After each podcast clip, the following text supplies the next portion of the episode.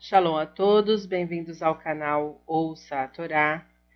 Vamos para a quarta aliada para Shá, Vaeshev, que está no livro Bereshit, capítulo 38, do primeiro versículo até o versículo 30.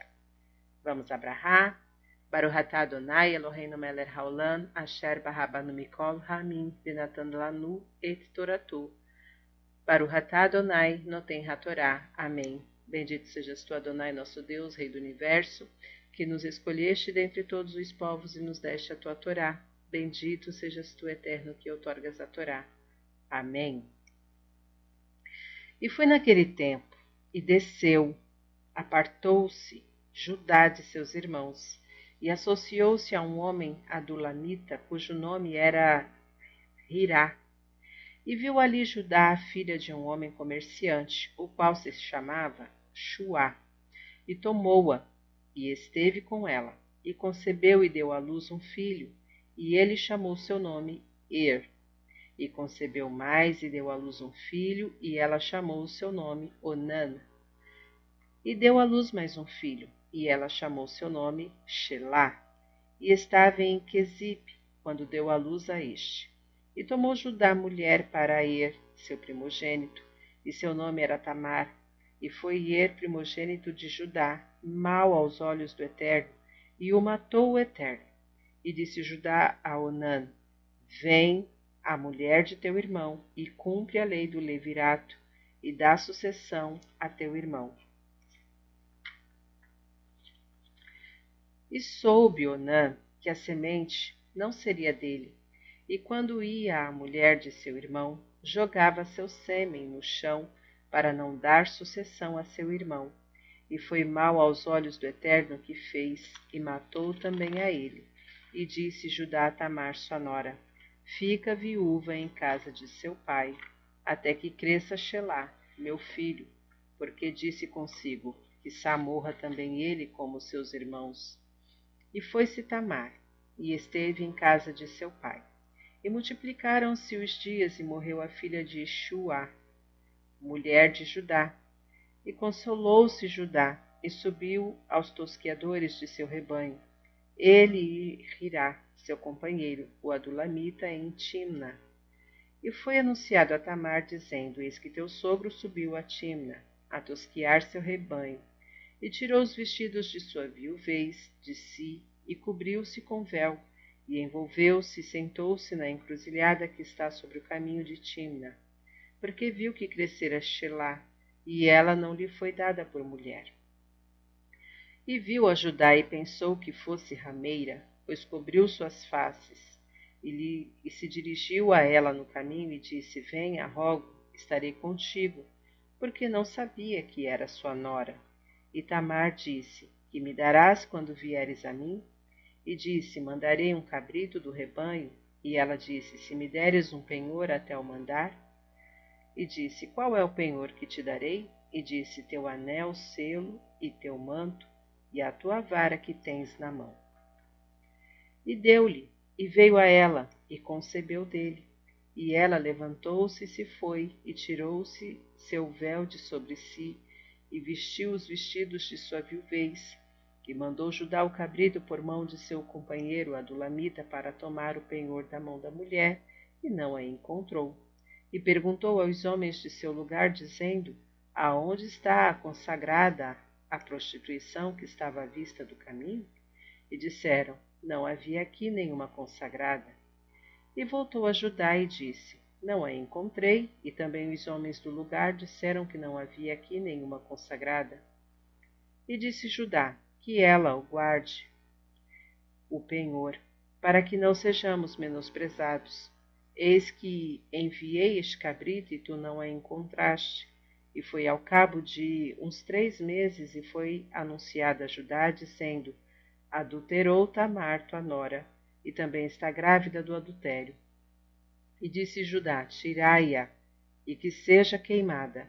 Ela, ao ser tirada, mandou dizer a seu sogro: Do homem a quem pertence isto, eu concebi.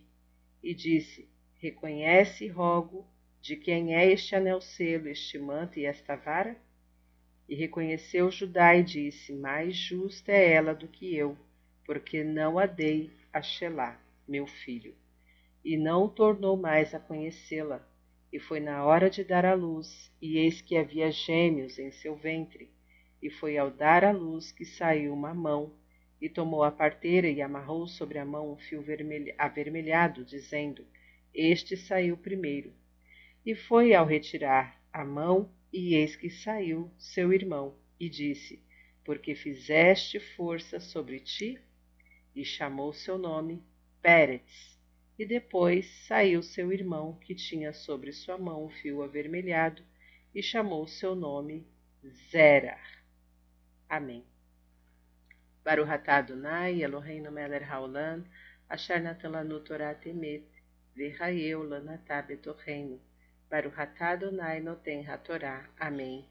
Bendito sejas tu, Adonai, nosso Deus, Rei do Universo, que nos deste a Torá da verdade com ela a vida eterna plantaste em nós. Bendito sejas tu, Eterno, que outorgas a Torá. Amém. Vamos então aos comentários desta aliar a respeito do versículo 1 e desceu, apartou-se Judá.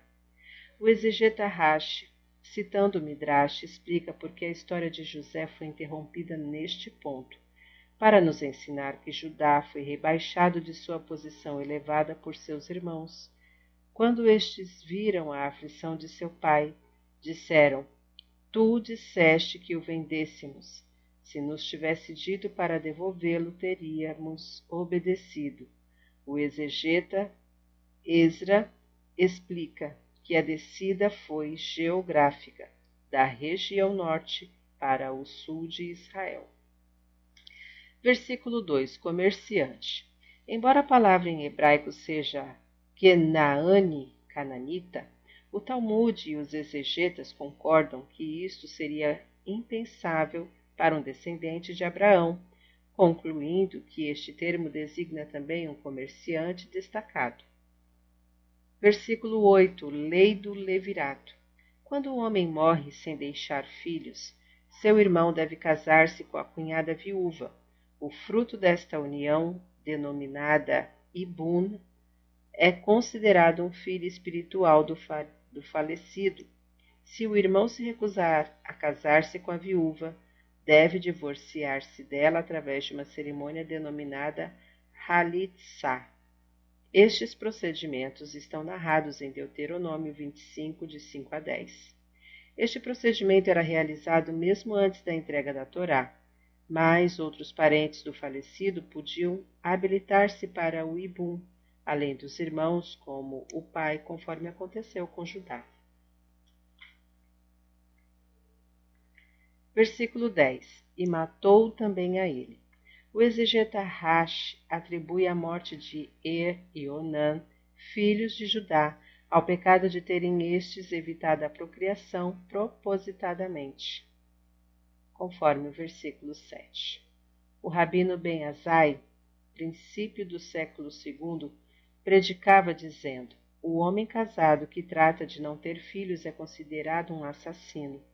O profeta Isaías veio ter com o rei Ezequias e disse-lhe: Assim disse o Eterno: Dá tuas últimas ordens aos teus, aos de tua casa, porque morrerás e não viverás. Isaías 38:1. Ezequias lhe perguntou: Por que hei de ter este severo castigo? E o profeta lhe respondeu: Porque não te casaste e não cumpriste com o dever de procriar filhos. O homem que tem pelo menos um filho e uma filha em estado normal considera-se-lhe ter cumprido o mandamento da procriação citado em Gênesis 1, 28. O neto e a neta são considerados como filhos próprios. Por conseguinte, se o filho falecido deixa um neto e a filha falecida deixa uma neta ou vice-versa, conta-se também cumprido este mandamento, conforme Maimônides, os 613 mandamentos. Versículo 14 e ela não lhe foi dada por mulher. Tamar queria se ligar à casa de Judá, qualquer que fosse o preço a pagar. Aparentemente, ela reconheceu as qualidades de Judá, filho de Jacó, neto de Isaque e Abraão, pois ansiava que seus descendentes fossem também descendentes dele. Com a morte da esposa de Judá, chegara o momento apropriado para ela realizar esse, esse intento, mesmo que de forma ousada e inusitada, se não com Shelá, então com Judá.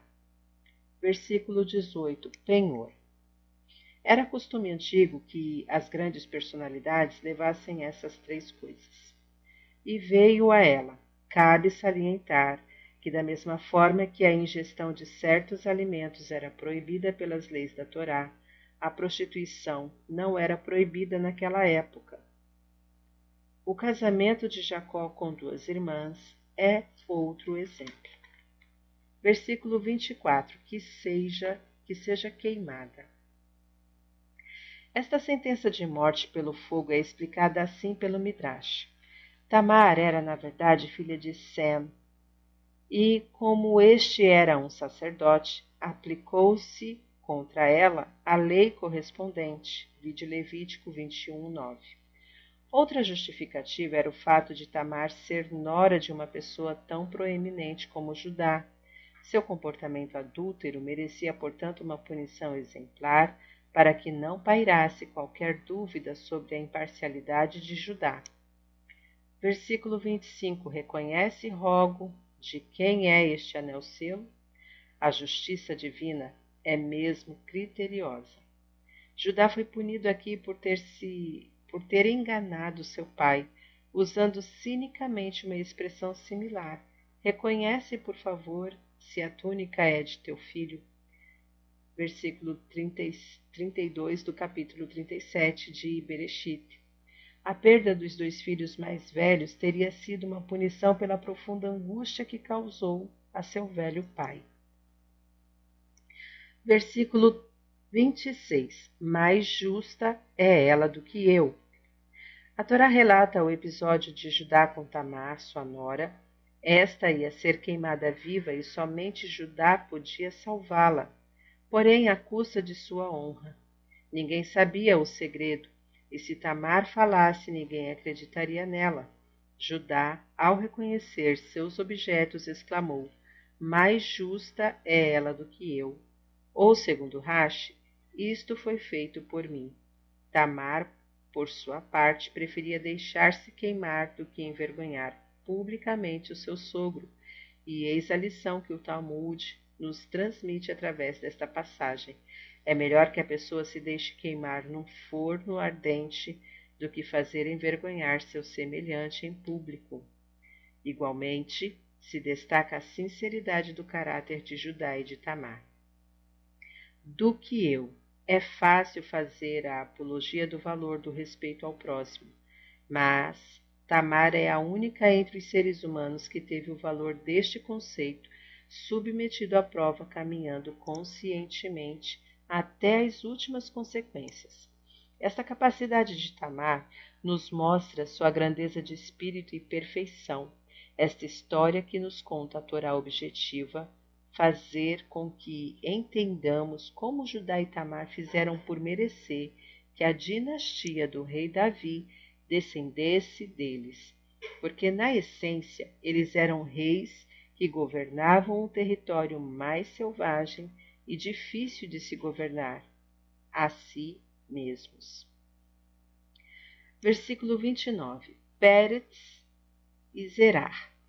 Cabalisticamente, o nome Zerar significa brilho e faz alusão ao sol, uma fonte constante de luz. Peretz significa brecha e faz alusão à lua, cujo brilho chega a ficar pequeno como uma brecha em certos períodos do mês. Pérez, o primogênito, simboliza a dinastia davídica que, como a lua, mingua e desaparece, mas ressurge, cresce e se renova continuamente. Por isso, ao louvar o Criador a cada mês pela renovação da lua, dizemos Davi Meller Israel Haivekayan. Davi, o rei de Israel, vive e existe. Fim dos comentários. Esse canal tem abençoado a sua vida? Não se esqueça, curte, comenta, compartilha, se inscreve, ativa o sininho e fique por dentro de todas as novidades. Shalom a todos!